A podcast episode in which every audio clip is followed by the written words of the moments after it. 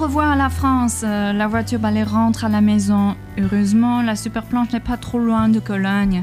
On a hâte pour l'année prochaine et d'y passer encore une fois un très beau temps. Et il faut dire qu'on a surtout passé un merveilleux temps à fêter avec les femmes. Tour Eiffel, super planche, verrons quelles impressions les coureuses vont partager avec nous.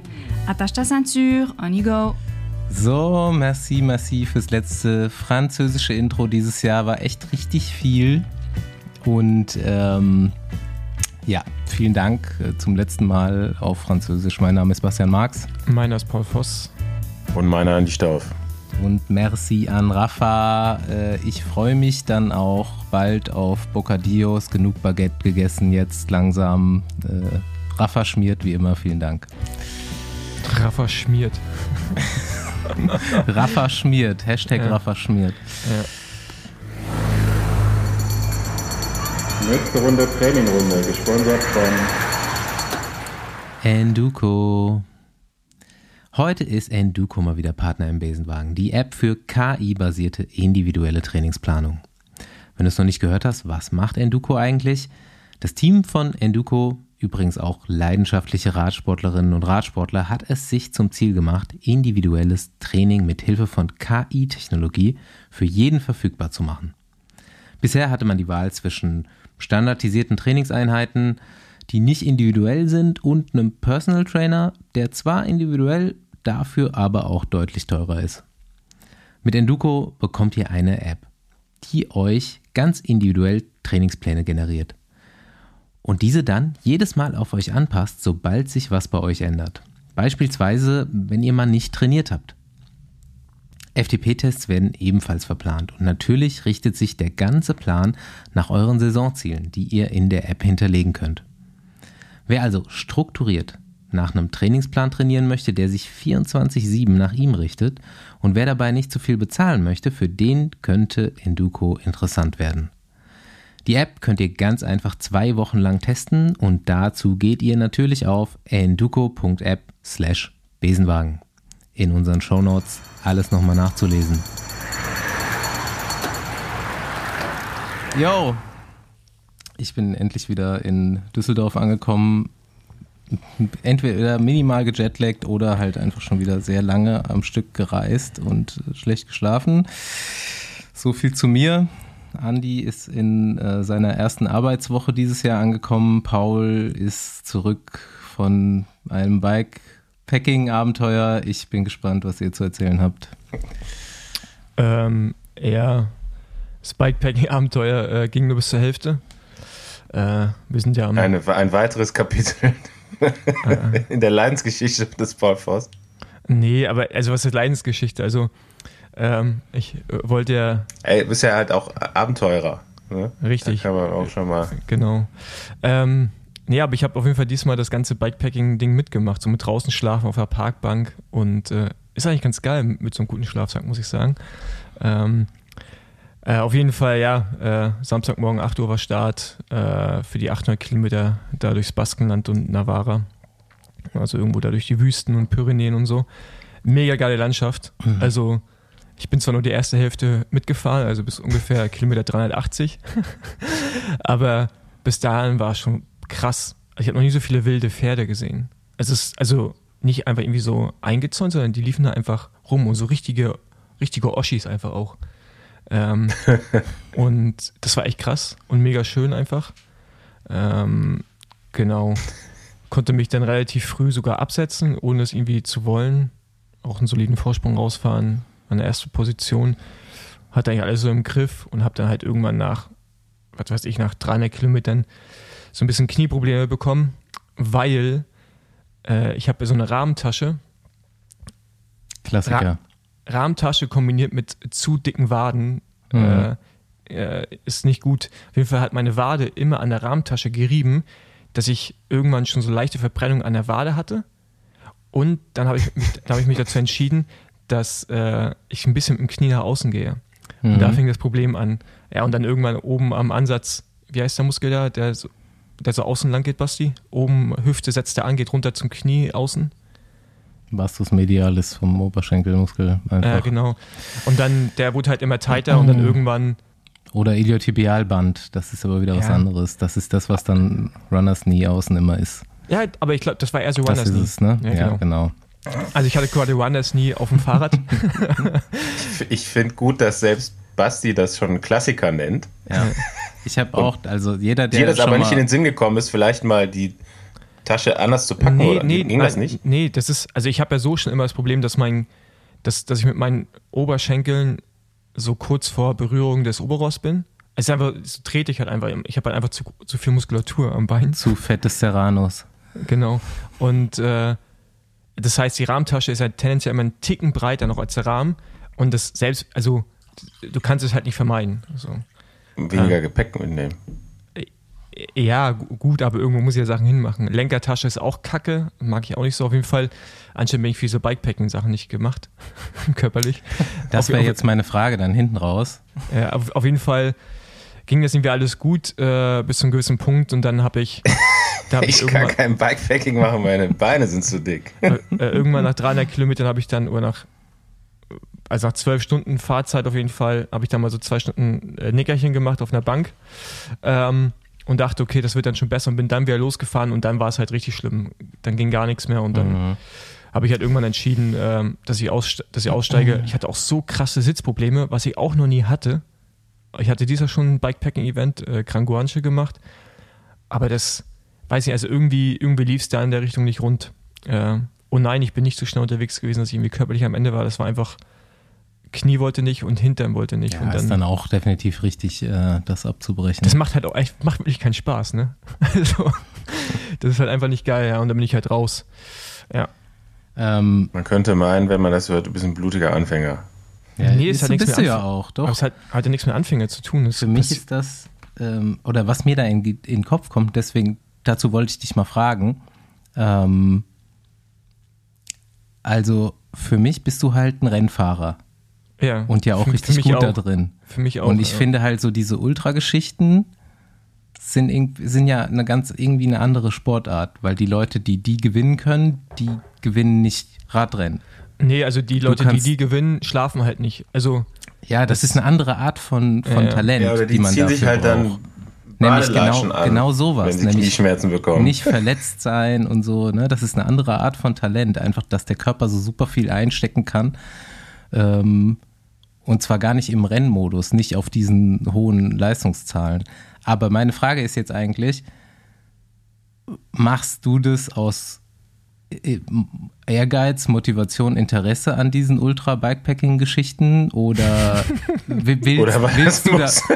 oder weil du es musst? Ja. nee, äh, nee, also, also willst du das wirklich in Zukunft ausbauen oder willst du bei deinen Leisten bleiben und Gravel Racing machen? Nee, also das, äh, es macht mir tatsächlich Spaß. Sicherlich bringt äh, den positiven Effekt, dass man da äh, dann für die äh, Partner irgendwie Content produziert und dann so Filmchen dabei rauskommt, die die Leute interessant finden. Aber es ist wirklich, weil es mir auch Spaß macht. Ähm, ich ich habe ich hab das ja auch genossen bis zu dem Punkt. Ja, aber ich meine, so, so ein Problem ist halt dann scheiße. Was mich halt an dieser ganzen Sache stört, ist das falsche Wort, weil äh, am Ende kann ja jeder und jeder machen, äh, was man will. Aber dass du dass dieses gesunde Maß, bis wohin man Rad fährt, halt durch diesen Leistungsgedanken komplett weggeht. Also es ist ja nicht mehr so, dass man sich an den Start stellt und einfach losfährt. Ich war ja irgendwann alleine, wo ich einfach mein Tempo gefahren bin. Ich bin nicht Radrennen gefahren. So, das heißt, körperlich war ich dann schon auch irgendwie anscheinend gut genug und auch in den Abfahrten und sowas. Ähm, aber ich würde dann schon gerne einfach drei Stunden, vier Stunden pennen können und dann am nächsten Tag weiter. Aber man kommt natürlich irgendwann in so einen Modus, wo man sagt, okay, wenn man jetzt schon vorne ist, dann will man da auch bleiben. Ähm, und das ist halt so ein bisschen, bisschen das Problem, dass du eigentlich die Dinger nur vorne beenden kannst, wenn du eigentlich so gut wie nie anhältst. Ich glaube, der Sieger hatte bis 600 Kilometern Fahr also 600 Kilometer Distanz, glaube ich, 40 Minuten Standzeit. Mhm. Das ist mit Refill und 40 Minuten bei 600 Kilometer, was dann irgendwie 30 Stunden sind oder so, ja, bis dahin an gefahrener Zeit. Das ist halt brutal und äh, keine Ahnung, also deswegen, aber das ist ja auch deine Wahrnehmung, ne? Wenn ich da einfach nur mitfahre und am Ende 20. werde, dann ist ja die Wahrnehmung so, ah, Paul hat nichts drauf. So, wie, Mhm. willst, wie willst du diese, also das ist ja das Problem, Mhm. dass ich in dem anderen Bereich, also soll nicht überheblich klingen, aber zu gut bin in diesem Rennfahren, dass man denkt, ah, der muss ja da auch performen. Ich kann mich ja eigentlich fast nirgendwo an den Start stellen und sagen, ich rolle einfach nur mit, auch wenn ich es gerne würde. Und dann äh, ja, du Ist- kannst halt auch das von dir selbst aus nicht, muss man sagen. Weil du fährst dann los und bist halt Erster und dann ist ja halt auch irgendwo der Ehrgeiz schon ja, geweckt. Ne? Ja, genau, aber das ist ja das eine bedingt ja das andere so ein So, bisschen. Du müsstest dann tatsächlich irgendwie mit Hawaii-Hemd losfahren und direkt auf Position 25 auch bleiben und Ja. sagen, ich mache das jetzt hier nur für, Ey, das Beste, für die Fans. das Beste war Für einfach, die Pferde. Für die ja, Pferde. Das Beste war echt Du machst hier nur, um die Pferde zu sehen. dies Jahr Gran Guanche, weil du hast die Fährüberfahrten gehabt zwischen den einzelnen Inseln auf den Kanaren und da musstest du schlafen. Also, wenn du nicht schläfst, ist also selber schuld. Von das, das war halt ein geiles Format, weil du gezwungen bist, äh, eine Pause einzulegen. Ähm, aber ja, also mir macht das schon, ey, es macht voll Bock, sowas zu sehen und die Landschaft da. Aber das dann ist es eigentlich schade, dass es mehr mehr zu so einem Rennen wird, wo ich natürlich auch zu beitrage. Das ist mir auch bewusst. aber ähm, ich würde es natürlich schon geil ich würde natürlich äh, auch irgendwie geiler finden, wenn man einfach sich an den Start stellt und sagt, lass das Ding hier einfach zügig zu Ende bringen, aber halt in einem gesunden Maß. Weißt du, so mit Hm. gut schlafen und die Sache ein bisschen mehr genießen. Und äh, ja, ich weiß schon, dass ich dem, dass ich selber Schuld habe, dass es so in diese Richtung geht. aber ich würde mir natürlich auch wünschen, ich würde mir so mandatory Stops würde ich mir wünschen. dass man sagt, man, man, muss, man muss zwei Stunden am Tag irgendwie anhalten. Wie auch immer, ähm, trotzdem mega schön. Ich würde es wieder machen. Ich muss mir nur was einfallen lassen mit den Rahmentaschen, ob ich mir da irgendwas bauen Mhm. lasse, was wirklich so schmal ist wie der Rahmen, keine Ahnung. Ich habe das auch Ein auf jeden Fall Rucksack. immer, immer bekommen, wenn ich das gemacht habe. Und ähm, Ja, aber das liegt, das liegt wirklich nicht an der Distanz, an der Belastung. Es ist einfach nur, nee, es weil liegt das an zwei, das liegt an ein paar Millimetern anderer Beinhaltung genau, und das geht halt auch Ja. schnell. So, Ja, entweder du genau. gewöhnst dich daran und machst es auch im Training. Das kommt ja dann auch, wenn du es zwei Wochen machst, irgendwann geht's auch. Ja. Mit genug Pausen dazwischen. Äh, oder du machst halt eine andere Tasche. ja, und vor allen Dingen ist ja auch, ne, das will ich auch immer allen raten, da irgendwie über diesen Punkt des Schmerzes hinauszufahren, finde ich halt mittlerweile, hätte ich früher gemacht, aber finde ich mittlerweile kompletten Quatsch. Also das ist einfach so, Du alt halt dafür. ja, nie sich auch so zu quälen, das macht ja dann auch wirklich keinen Spaß mehr. Du kannst ja auch die Umgebung nicht mehr genießen und das Ja, aufnehmen, was es eigentlich ist, ne? So. Im dümmsten Fall fährst du dann halt auch mal einen Monat lang nicht mehr richtig nachher. So, Ja, wenn genau, die Sehne, wenn die Sehne mal richtig abkackt, dann äh, hast du halt auch wirklich ein Problem. Aber eins will ich noch sagen, ich wäre mal für, für einen Besenwagen äh, äh, kleines Bikepacking-Ding in, in Baskenland mit Gravelrad. So, so, so schön easy, so jeden Tag so 100, 120 Kilometer immer anhalten. Aber irgendwo. mit Besenwagen hinten dran. Nee, also so, so, also so, so ein Besenwagen-Ding halt. Also ohne Besenwagen, sondern wir sind dann der, zu viert der Besenwagen. Äh, ist mega geil, da Jungs. Euch wird das gefallen. War mega krass. Keiner was dagegen, glaube ich. Ja, Andi vielleicht.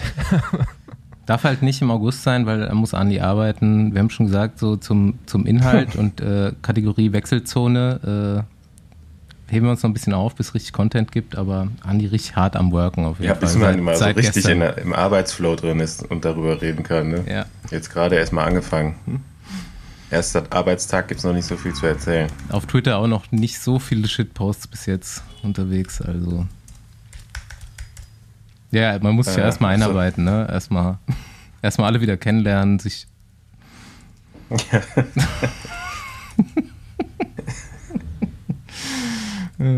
Geil. Ja, gut. Kommen wir mal zum, zum Inhalt dieser Folge, oder? Langsam. Ja. Frauen Ah, Tour de nee, nein. France. Entschuldigung, wir müssen noch eine Sache an, an, ankündigen. Ah, Ah, genau, da war ja was. Und zwar findet ja ähm, im August die Deutschlandtour statt, Ende August. Und die macht auch halt in Stuttgart am 28. Äh, August. Und quasi am Vorabend der letzten Etappe der Deutschlandtour werden wir beim äh, Vizen Radcafé äh, einen Live-Podcast machen, aufnehmen quasi am 27.08. um 19 Uhr geht's los. Den Link zu, zu, den, zu der Anmeldung findet ihr in den Shownotes, quasi unter diesem Podcast. Es wird einen Überraschungsgast geben und genau. Ja, danke André Greipel, kann man an der Stelle mal sagen. Der hat mich irgendwann mal angerufen und hat gesagt, mach doch da mal Live-Podcast. Nach mehreren Wochen hin und her machen wir das jetzt. Also, Ich André, drauf. Link, in der, Link in der Folgenbeschreibung kannst du dir Ticket kaufen. Kannst dir Ticket kaufen. Du weißt noch nicht, dass du der äh, Überraschungsgast bist, aber äh, nee, ist nicht André Greipel. Nee, genau. Wie gesagt, 27.08. 19 Uhr, Link in den Show Notes und äh, beim Radsportcafé Vietzen. Ja, nee, gute Jungs da in Stuttgart auf jeden Fall vom Vietzen. Ähm, das, das wird sicher gut. Und wird lecker, wird lecker essen. Genau, gibt, gibt essen. essen. und Trinken auch da. Mm, yummy, yummy. ja, Deutschlandtour. Habe ich eigentlich auch Bock drauf. Auch mal so eine geile Bergankunft dann am Tag, an dem Tag vom, vom Live-Podcast, ne? Vorher Schau ins Land, Bergankunft. Genau. Könnte cool werden. Jetzt. Jetzt aber. Tour, Tour de France Farm. Ich bin untröstlich, äh, dass ich das nicht so richtig verfolgen konnte, ne, dieses Jahr. Das wirklich da in Staaten, das war nicht so einfach. Vor allem die Etappen, die waren halt auch wirklich richtig früh zu Ende. Dann habe ich noch ein bisschen nachgeguckt, aber leider Gottes konnte ich diese Atmosphäre nur so über Social Media so ein bisschen nachvollziehen aber versuchen wir da heute mal reinzugehen. Also, ich versuche das jetzt mal hier so halbwegs strukturiert anzumoderieren. Es wird aber nicht einfach. Das ist Besenwagen-Style. Halt. Wir, wir haben Mitfahrerinnen und es gab, glaube ich, sechs deutsche Mitfahrerinnen. Fünf davon waren auch schon zu Gast im Besenwagen. Und die letzte, die noch nicht zu Gast im Besenwagen ist, haben wir heute als Gast. Kurz nach dieser Besprechung. Freut euch auf Katrin Hammes. Und ähm, die anderen habe ich alle so einen kleinen Fragenkatalog gefragt und Voicemails dazu bekommen. Von Franziska Koch, von Hanna Ludwig und von Lisa Brennauer. Und ähm, wir versuchen mal so ein bisschen diese Fragen bzw. diese Themen durchzugehen und dann auch immer die Antworten der Mails reinzublenden ja, ich habe mir versucht, auf dem Rückflug nochmal so ein bisschen Überblick zu verschaffen, habe mir mehrere Podcasts runtergeladen und irgendwie bleibe ich dann immer bei Lance hängen. Ich habe einfach mal Lance die komplette Frauentour de France durchgehört. Bis Etappe 7, Etappe 8 war noch nicht online. Etappe 8 habe ich aber auch halbwegs gesehen. Und was äh, festzuhalten ist jetzt mal von, ja, von den Eckdaten her für mich. Äh, erstmal fand ich diesen diesen Hashtag, den Swift da rausgehauen hat, eigentlich ganz witzig. WTF. Watch the Farm. ähm, dann gab es, es gab mal die, die längste Etappe innerhalb dieser Frauentour de France, die es so im Frauenradsport gibt. Ich glaube, man musste sich das auch extra von der UCI absegnen lassen. Über 164 Kilometer plus irgendwie 8 Kilometer Neutralisation haben auch, äh, ich glaube, Franzi Koch hat das auch angesprochen. Mm. Und dann eben so älteste Fahrerin Olga Zabelinska ja mit 42 Jahren, die jüngste äh, war 19 Jahre, die dabei war, habe ich auch gar nicht rausgefunden, wer das war. Und ja, dann noch so ein paar Eckdaten, die wir, die wir gleich besprechen können. Wie habt ihr das Ganze mitbekommen? Habt ihr, habt ihr geguckt oder wie viel, was ist bei euch jetzt als erstes hängen geblieben? Was da gerade bei mir hängen geblieben ist, Basti, ich würde es nochmal kurz hier von meinem Handy sagen lassen. Femme. Femme. Nicht Femme. Wieder was gelernt. Und ähm, ja, was hängen geblieben? Irgendwie erstmal klar wieder Voss ist Boss. er hat sich direkt mal ziemlich schnell das gelbe Trikot gesichert und ist dann eigentlich auch bis in die Bergetappen reingefahren. War, glaube ich, so, ja, auch so die großen Namen haben es mhm. eigentlich geprägt, ne? Ich meine, ja. Marianne Voss natürlich so als äh, All-Time Greatest quasi, kann man ja schon sagen, irgendwie 250 Siege knapp hat sie jetzt mittlerweile. Ähm, hat natürlich da auch gezeigt, dass sie diesen Spitzennamen nicht umsonst trägt. Lorena Wiebes ist halt krass, ne? Einfach mhm. unbesiegbar im Sprint aktuell. Ähm, ich weiß nicht, wie viele Rennen die, die dieses, dieses Jahr schon gewonnen hat. Irgendwie eigentlich bei jeder größeren Rundfahrt ähm, der Frauen Etappensiege geholt. Dann leider äh, vorzeitig ausgestiegen.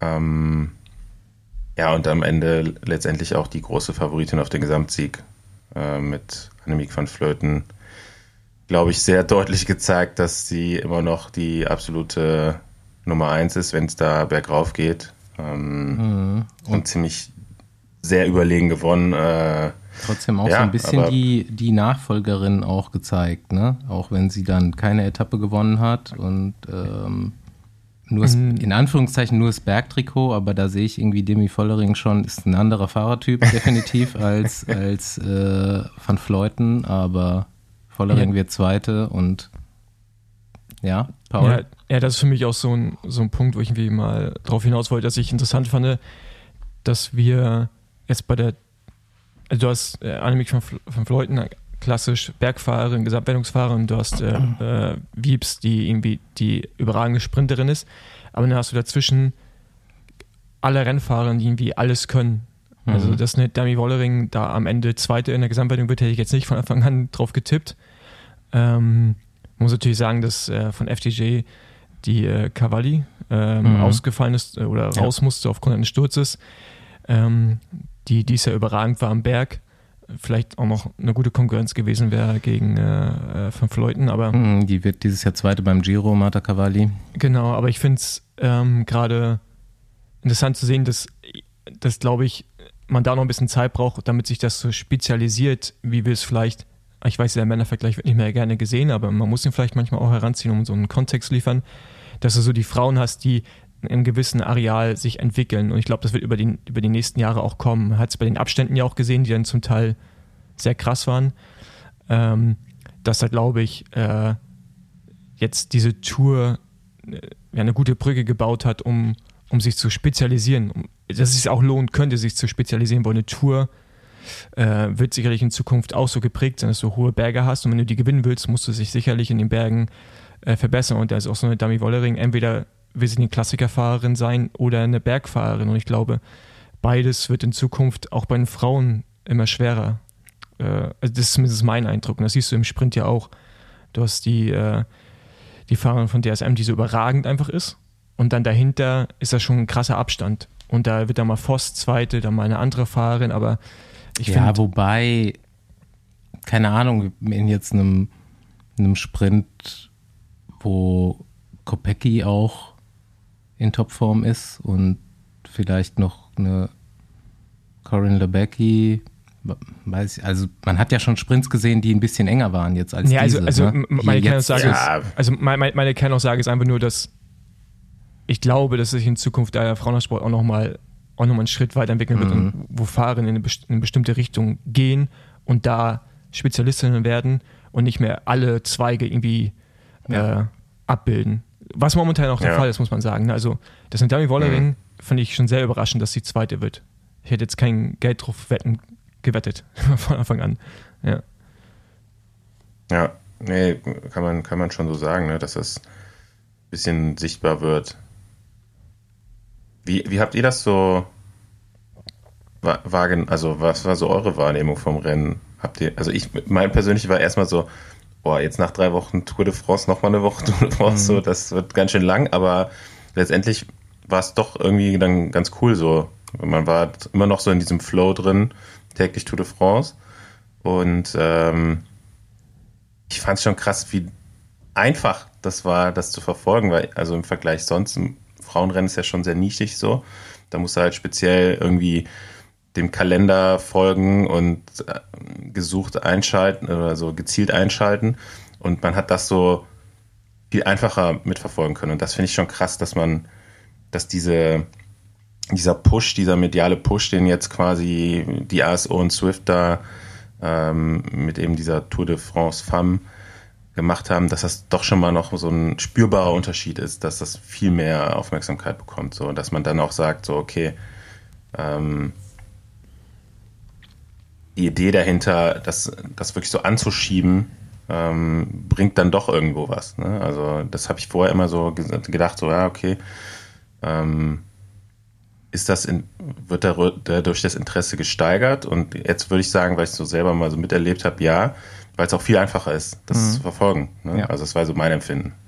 Ja, ich glaube auch, dass, wir hatten es ja vorhin in der Vorbesprechung, meinst du ja auch, dass du dir nicht sicher bist, ob du es gut findest, dass es direkt im Anschluss ist. Und ich bin halt der Meinung, dass ich dass ich glaube, dass, dass es genau deswegen auch so viel Aufmerksamkeit gab, weil äh, Media eh schon vor Ort war. Ich weiß, dass einige Media-Outlets, die Leute gewechselt haben, haben dann äh, quasi so, so einen Schiffwechsel reingemacht oder halt äh, auch die Kommentatorinnen wurden dann mal durchgewechselt, aber die ganze Infrastruktur ist ja irgendwie da und man reist einfach dann nur weiter äh, im Lande herum und klar, es sind vier Wochen lang, aber wenn ich mir jetzt gerade vorstelle, man hätte dazwischen vielleicht zwei, drei Wochen Pause, fängt dann an, dann ist es wieder so kurz vor der Vuelta, so die Aufmerksamkeit geht dann wieder auch von den Medien in eine andere Richtung. Lisa Brennauer. Ähm, es war auch ja, sehr viel Medienpräsenz zu spüren und ähm, Interesse. Wir haben sehr viele Interviews gegeben. Es gab auch vor jeder Etappe und ähm, nachher so eine Mixed Zone. Und da war wirklich sehr, sehr großes Interesse. Das war echt klasse. Und auch die Übertragungen. So viel gutes Feedback auch von zu Hause bekommen. Ähm, richtig, richtig schön. Franziska Koch. Ich glaube, so viel Aufmerksamkeit und mediales Interesse ähm, habe ich noch nie bei einem äh, Rennen verspürt. Das war, hat schon eigentlich damit angefangen, nachdem äh, das Team das äh, Line-up bekannt gegeben hat. Ähm, ich glaube, noch nie haben mir so viele Leute gratuliert zu dem Start bei einem Rennen, wo ich schon ein bisschen verwirrt war, weil ich dachte mir so, ähm, ich stehe gerade noch nicht mal an der Startlinie und schon äh, gratulieren mir irgendwie Leute. Ähm, die ersten Tage war es natürlich ein bisschen ärgerlich mit den Stürzen, dass dann in manchen Medien stand, ähm, sozusagen, ob wir dafür bereit sind. Ähm, aber wie gesagt, Stürze gehören nun mal leider beim Radsport dazu und ähm, in den ersten Tagen ist es ja auch meistens bei den Männern sehr hektisch. Das war, was Hanna Ludwig dazu zu sagen hatte.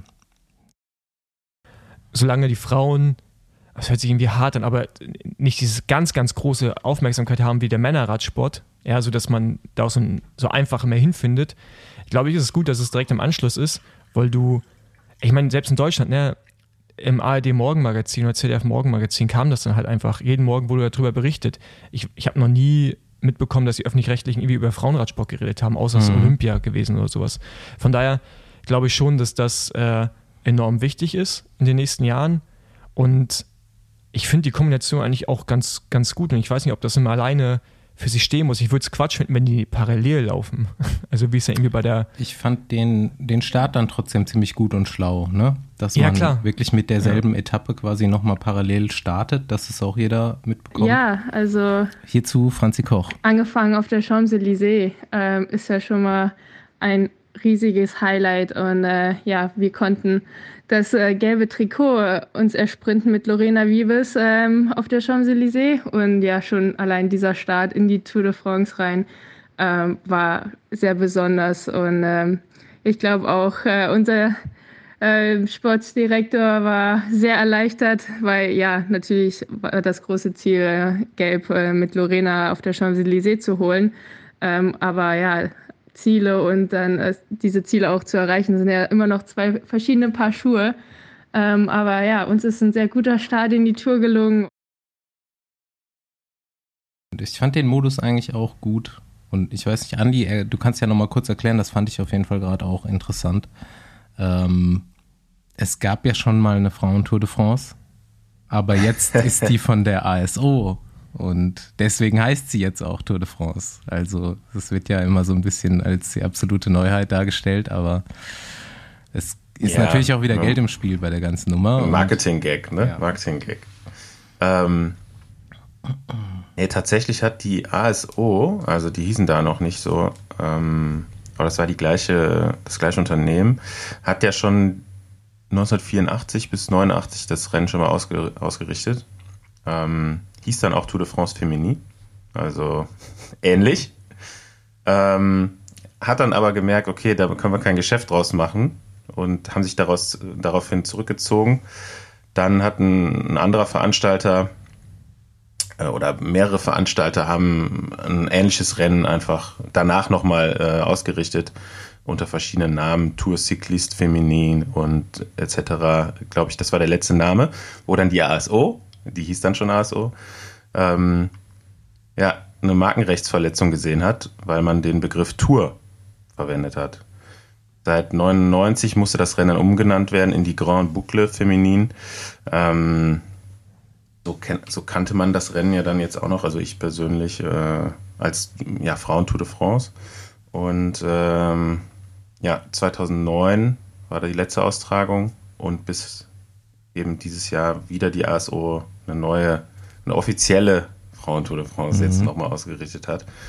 Ähm, ja, deswegen fand ich es immer so ein bisschen ja, nicht überzogen, aber so, dass man immer, ja, es, ist jetzt es wird Geschichte geschrieben, die erste Frauentour de France, was ja eigentlich faktisch nicht stimmt, so, ne? Mhm. Ähm, aber ich glaube, ja, aber am Ende stimmt der Marketing-Gag hat funktioniert. Stimmt es dann doch ein bisschen gerade so in der Wahrnehmung? Also das haben wir halt auch von den Frauen jetzt gerade so, ne, da haben jetzt können wir diese Antworten auch mal einspielen, aber alle haben das jetzt halt auch wirklich so wahrgenommen, dass die Bevölkerung, die Zuseher, das eben jetzt auch als Tour de France wahrgenommen haben und viel mehr Resonanz gab, viel mehr ähm, medial, aber auch Fanwahrnehmung gab. Ähm, ich hätte nie gedacht, dass so viele Zuschauer kommen und es kam so gut an. Mir haben selten so viele Leute geschrieben und das täglich verfolgt. Also meine Nachbarin zum Beispiel hat das verfolgt und die ist absolut kein Sportfan. Und dann hat, haben die mir jeden Tag geschrieben, dass sie das Ergebnis geschaut haben und dass ich ein bisschen mehr im Windschatten fahren soll. Also total süße Nachrichten habe ich bekommen und, und ich habe sehr, sehr viele bekannte Gesichter an der Strecke gesehen. Ganz viele Leute sind zum Gucken gekommen und ganz viele Familien und es war wirklich, wirklich einfach nur positiv und sehr schön.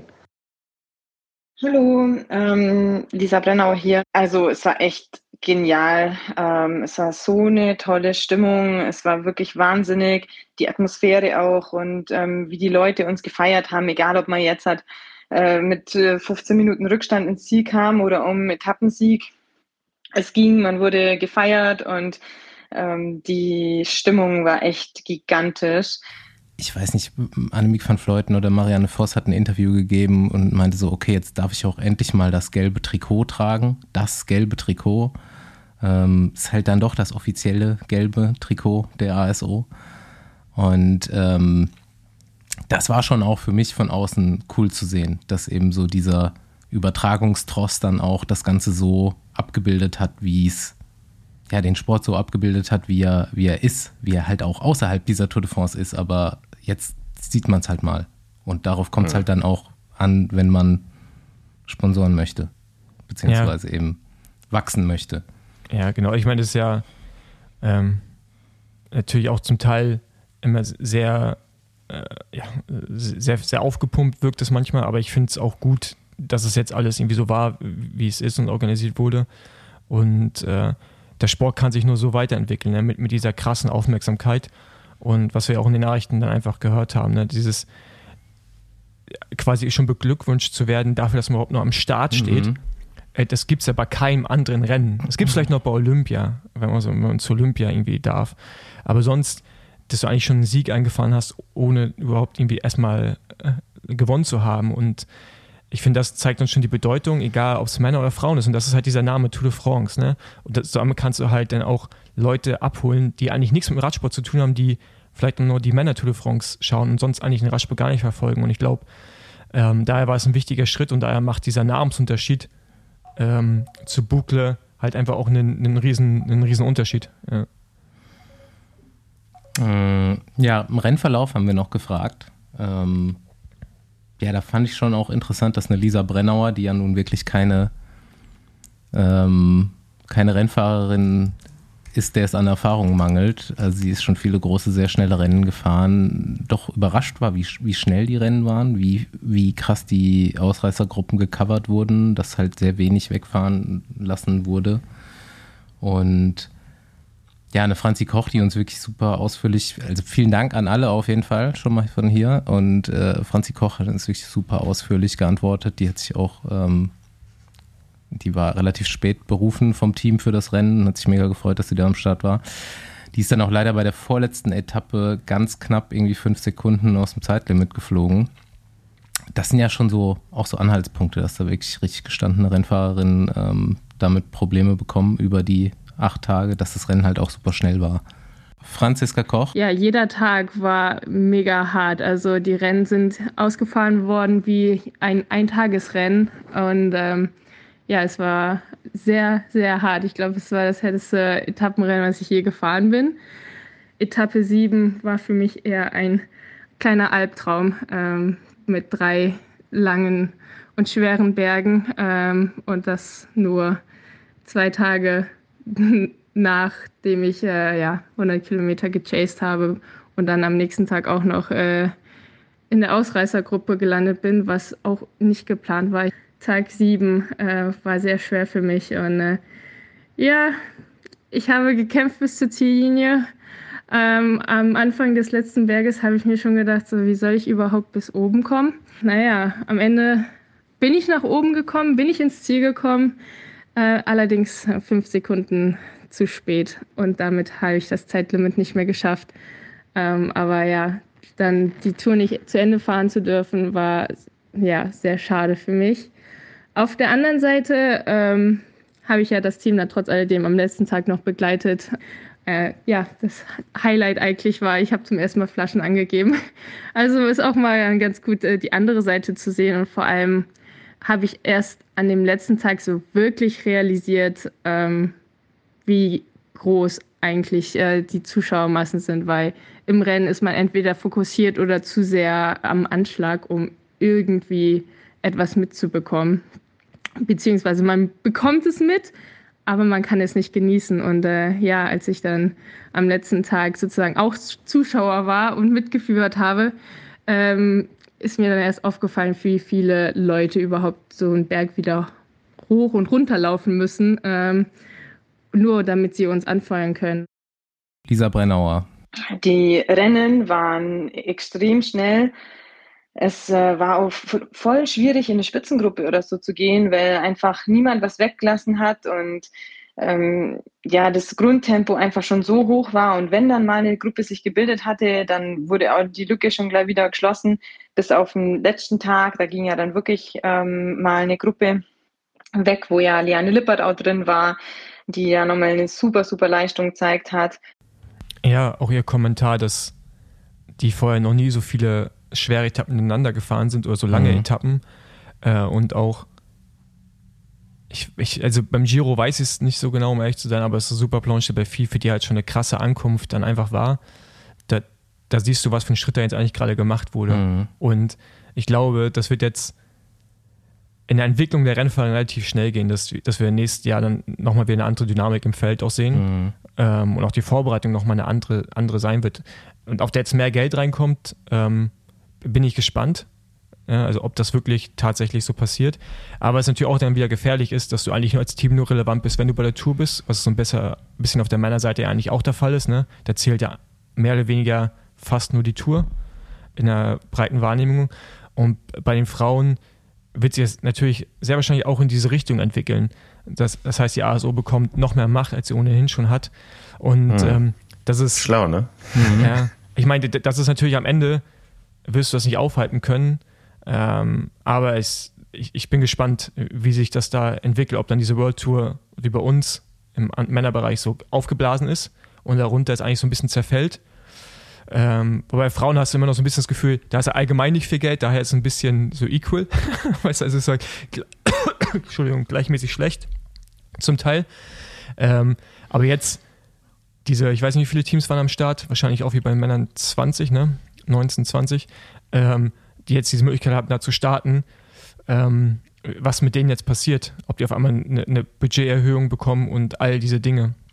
Und ob es vielleicht nicht jetzt einfach alles. Teams ja, 24 Teams, ob es jetzt nicht vielleicht, stimmt, die hatten nur sechs Fahrer, ne, mhm, auch genau. nicht acht. Ob das nicht jetzt vielleicht alles dann ein bisschen zu schnell passiert. Ja, also, dass äh, die Teams zu schnell anfangen jetzt zu wachsen und auch, äh, ich weiß, also keine Ahnung, ich bin da kein Frauenradsport-Experte. Dazu haben wir dann demnächst vielleicht auch mal jemanden im Podcast, aber ähm, es ist auf jeden Fall auch eine komplexe Sache und äh, ich bin gespannt, wie sich das in den nächsten Jahren dann äh, entwickelt. Ja. Ich muss mich übrigens korrigieren, sehe ich gerade. Es war noch eine Deutsche am Start, die aber leider die dritte Etappe. Laura Süßemilch, oder? Nee, Hanna Buch. Ja, Laura ne? ist, Und äh, Bei ist- Franzi Koch wusste ich es halt eh. Die, die musste aufgeben aufgrund von, ich glaube, zwei schwere Stürze sogar. Ja, Laura Süßenmilch natürlich auch am Start gewesen. Ähm, wir hoffen auf jeden Fall, dass es ihr gut geht. Schwerer Sturz, da ist, glaube ich, auch etwas zu Bruch gegangen. Ich habe von Wirbeln gelesen, das klingt auf jeden Fall sehr ungut. Ich hoffe, da ist nichts passiert. Wir versuchen äh, da nochmal demnächst Auskunft zu geben. Und auch von mir gute Besserung. Ähm, ja, zum Rennverlauf, was ähm, Nee, aber schon, ich habe noch eine kurze Frage an Andi, wie, Andi wie, wie du das siehst, weil du bist ja im Frauensport involviert durch äh, Corso. Mhm. Ihr vertretet ja auch Frauen. Wie siehst du das so mit, oder wie seht ihr das als Agentur mit der Entwicklung? Ähm, denkst du, dass es jetzt eventuell auch so ein bisschen so eine Blase sein könnte, diese Tour-Sache? Ich glaube schon, dass es ein bisschen, ja, es wird natürlich ganz gro groß verkauft, ähm, aber es, es ist ja schon so, dass es einen Effekt hat und ähm, dass der Frauenradsport ein wachsen, wachsendes, äh, ja, eine wachsende äh, Sparte ist. Ähm, das, das merken wir als Agentur ja schon in den letzten Jahren einfach auch an den, an den Fahrerinnengehältern, ähm, dass generell mehr Geld in dem Sport ist und äh, auch die ganzen, ja, letztendlich auch die UCI-Richtlinien, die in die Wege geleitet worden sind, was die Teamstrukturen und Professionalität der Mannschaften angeht. Ähm, das, das hat schon große Auswirkungen eigentlich auf den Sport. Natürlich ist immer, am Ende muss das alles jemand bezahlen und ähm, da ist dann natürlich die Gefahr, dass gerade kleinere Teams ähm, darunter leiden oder eben nicht mitziehen können, weil die An Anforderungen einfach zu hoch sind, um eine World Tour Lizenz zu bekommen.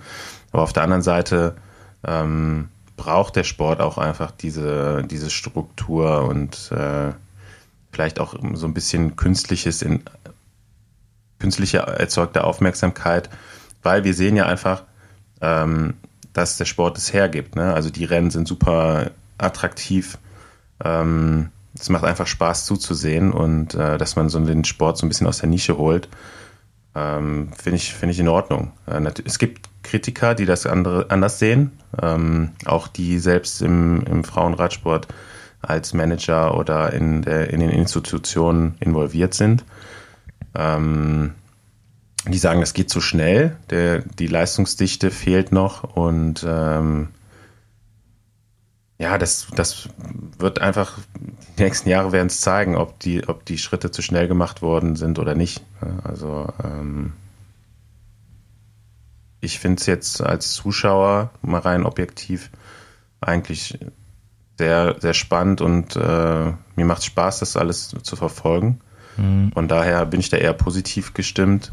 Ähm, aber klar, die, die sportliche Lücke, die ja zum Teil echt noch da ist, wenn man sieht, mit welchem Vorsprung zum Beispiel eine Van Fleuten da die Bergetappen gewinnt, äh, die muss geschlossen werden. Aber ich, das glaube ich schon, dass das, dass die Maßnahmen, die jetzt ergriffen worden sind, diese Lücke erstmal schließen können. Und ob sich der Sport dann langfristig etabliert, auch wirtschaftlich, muss man ja sagen. Ähm, ja, das liegt natürlich auch daran, wie, wie viele Sponsoren letztendlich dann einsteigen. Genau. Also am Ende ne, ist, es ein, ist es ein Profisport und die Zuschauer, gerade die, die vielleicht jetzt neu dazukommen, erwarten professionellen Sport, so wie das eben in anderen Disziplinen auch der Fall ist. Und der kann nur geliefert werden, wenn die Athletinnen dann auch eben davon leben können und professionell trainieren können, was halt im Frauenradsport noch nicht in der Breite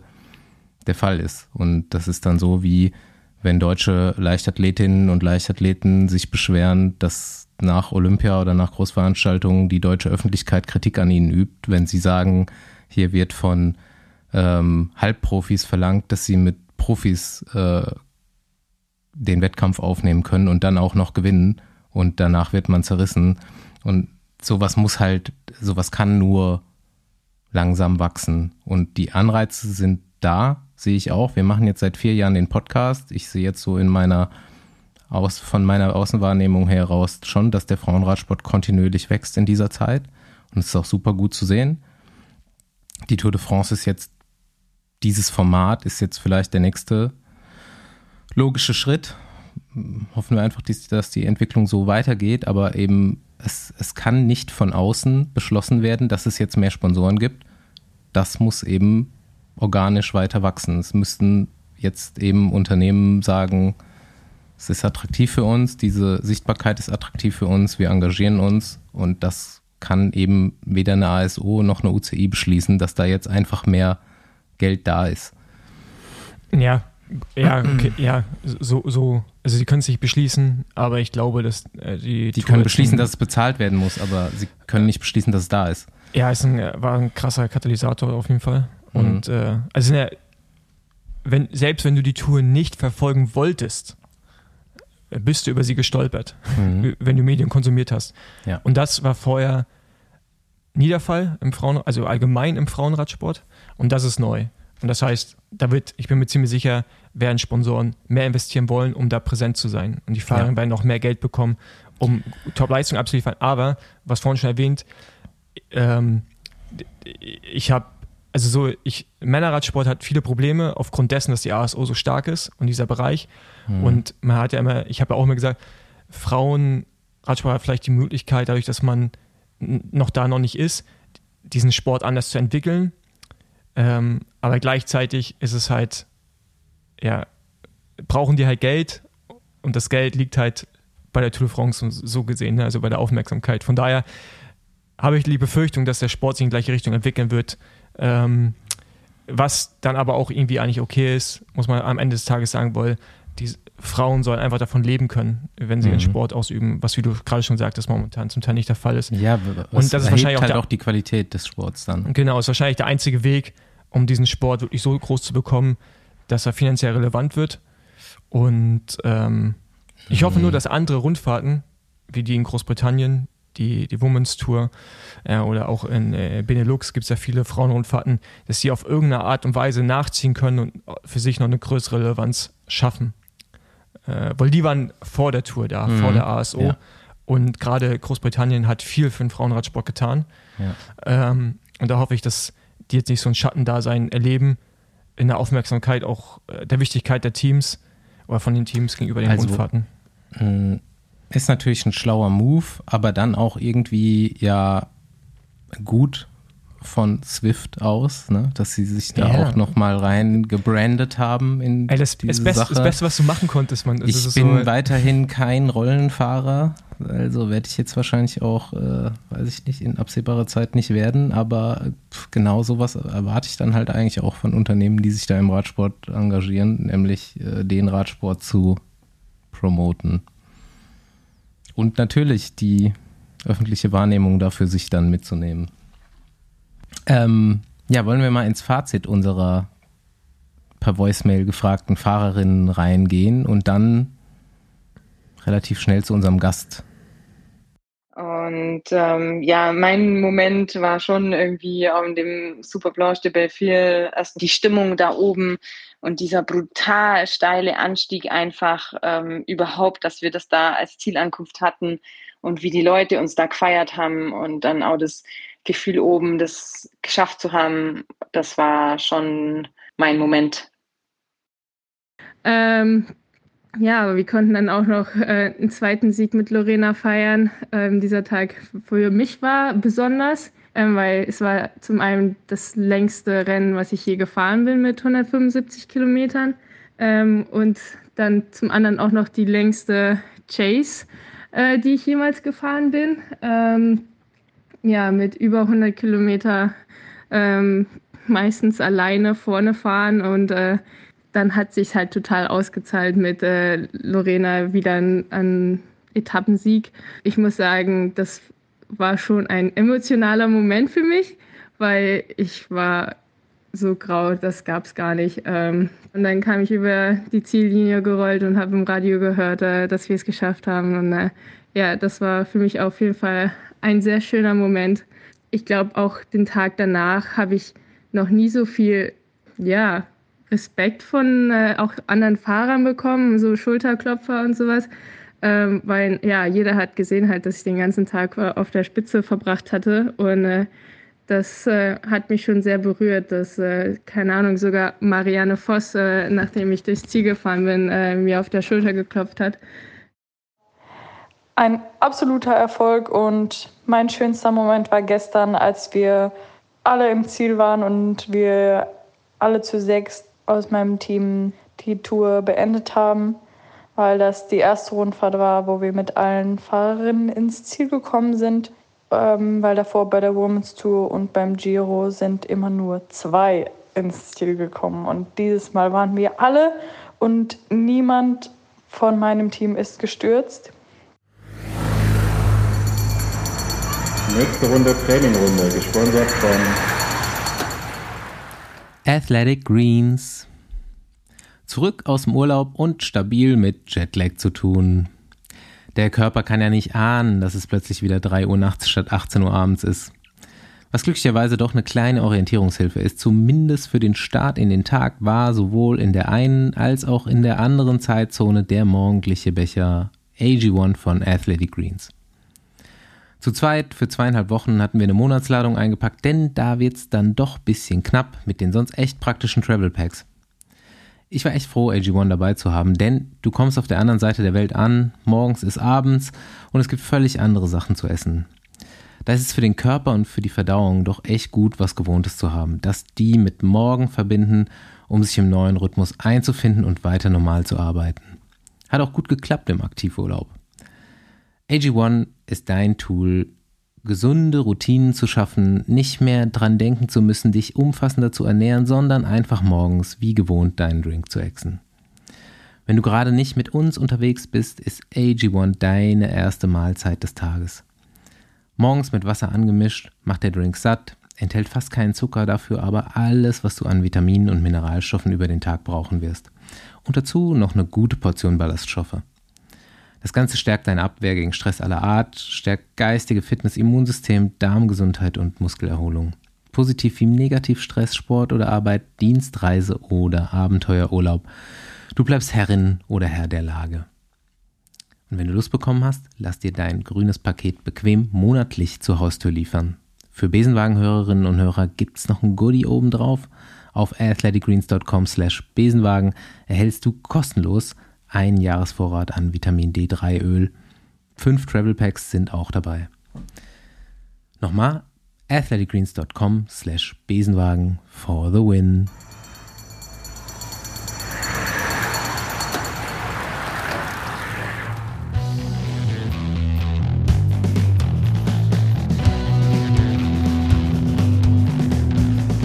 Ja, zack, spontan Besenwagen, Orga am Limit, wie immer. Äh, gestern Abend Termin ausgemacht und ich habe es schon gesagt, von den deutschen Finisherinnen der äh, Tour de France Farm, die einzige, die wir noch nicht im Besenwagen hatten, jetzt nochmal schnell verhaftet hier. Ich sag Hallo und danke, Katrin Hammes. Ja, danke für die Einladung. Hi.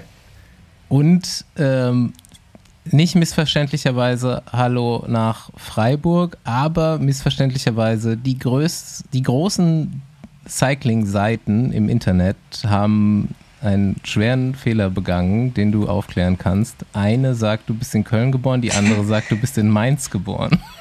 Ja, also das ist mir auch schon mal aufgefallen. Ich glaube, das stand auf Wikipedia. Meine Eltern haben mir das geschickt total entrüstet, wie das denn dazu kommt. Also die mögen das schon überhaupt nicht, wenn irgendwo steht, Katrin Hammes aus Freiburg. aber das stimmt ja nun mal. Ähm, aber ähm, geboren in Mainz, ja, das, also, also ich kann mich nicht erinnern, dass ich jemals in Mainz, ja. jemals in Mainz war. First Cycling denkt, du Gut. bist in Mainz also, geboren. Hm? Nee, das, das stimmt nicht. Also, okay, also was ist richtig jetzt Köln? Ja, genau. Also ich bin in Köln geboren und da auch aufgewachsen und bin aber dann zum Studium nach Freiburg gezogen. Okay. Gut, dann, wie schon angekündigt, mache ich mal so einen kurzen Überblick über deine Karriere. Äh, Geburtsort und Studien- und Wohnort haben wir jetzt schon mal geklärt.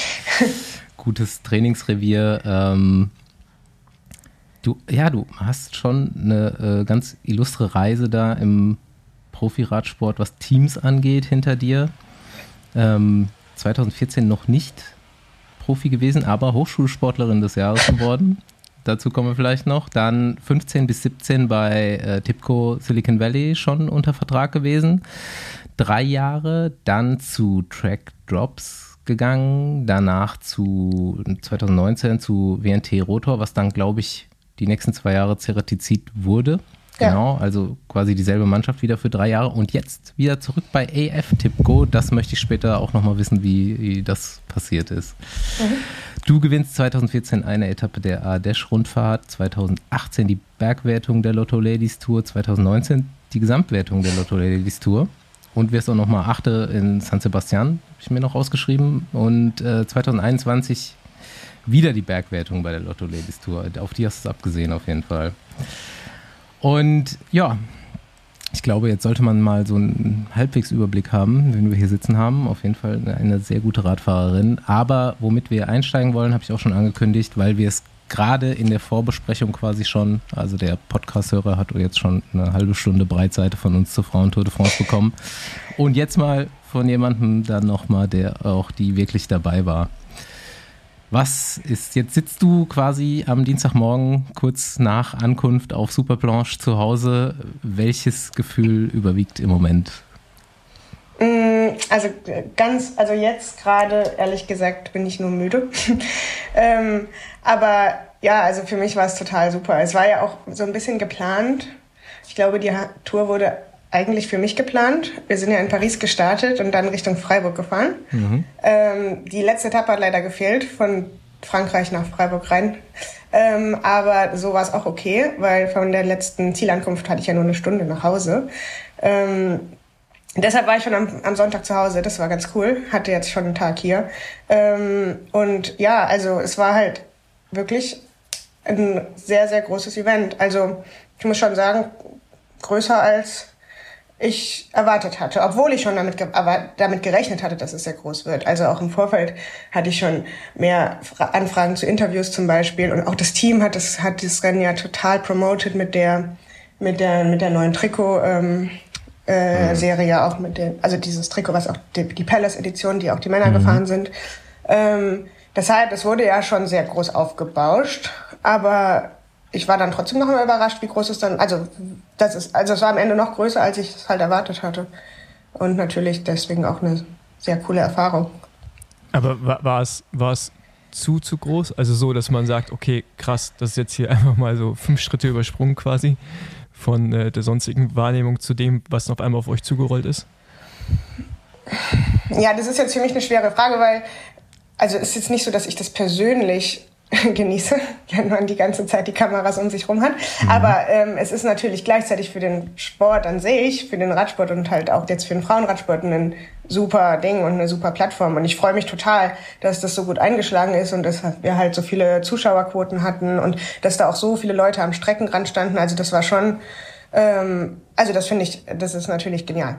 Also ich habe wirklich, also wir haben halt, wir sind ja sonntags auf den Champs-Élysées gefahren und da kann man ja noch sagen, okay, die Leute waren eh schon da, weil die Männer danach auch vorbeikommen.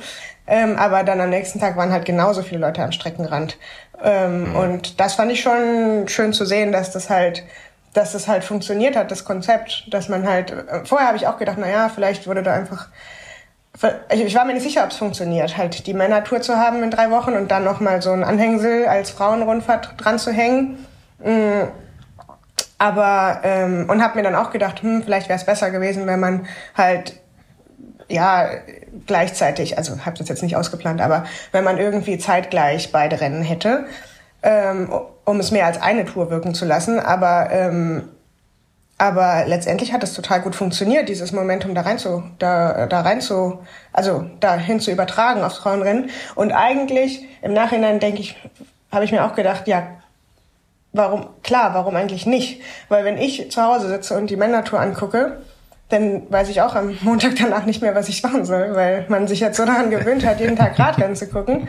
Und dann ist es ja total super, wenn, da, wenn man jetzt halt das Frauenrennen gucken kann. Ja.